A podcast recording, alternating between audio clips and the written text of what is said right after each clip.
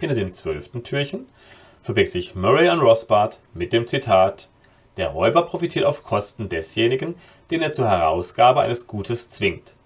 Ausbeutung findet nicht auf dem freien Markt statt, sondern immer dann, wenn Täter ihre Opfer gewaltsam ausbeuten.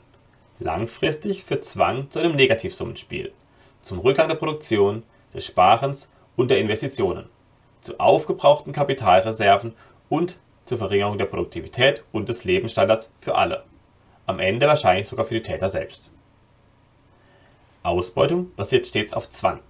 Freiwillige Verträge auf dem Arbeitsmarkt sind keine Ausbeutung, sondern ein ablehnbares Angebot.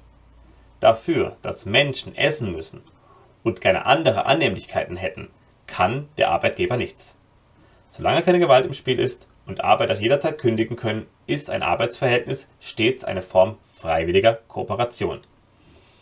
Gewaltsame Ausbeutung liegt vor, wenn Menschen physisch attackiert oder durch Androhung von Gewalt zu Handlungen gezwungen werden.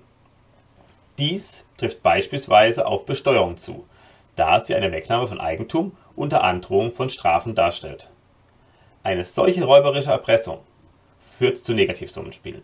Einerseits findet Umverteilung statt, es wird also kein neuer Wert geschaffen, andererseits wird ein Gefühl der Ungerechtigkeit geschaffen, insbesondere wenn versprochene Gegenleistungen ausbleiben oder nicht der erwarteten Qualität entsprechen.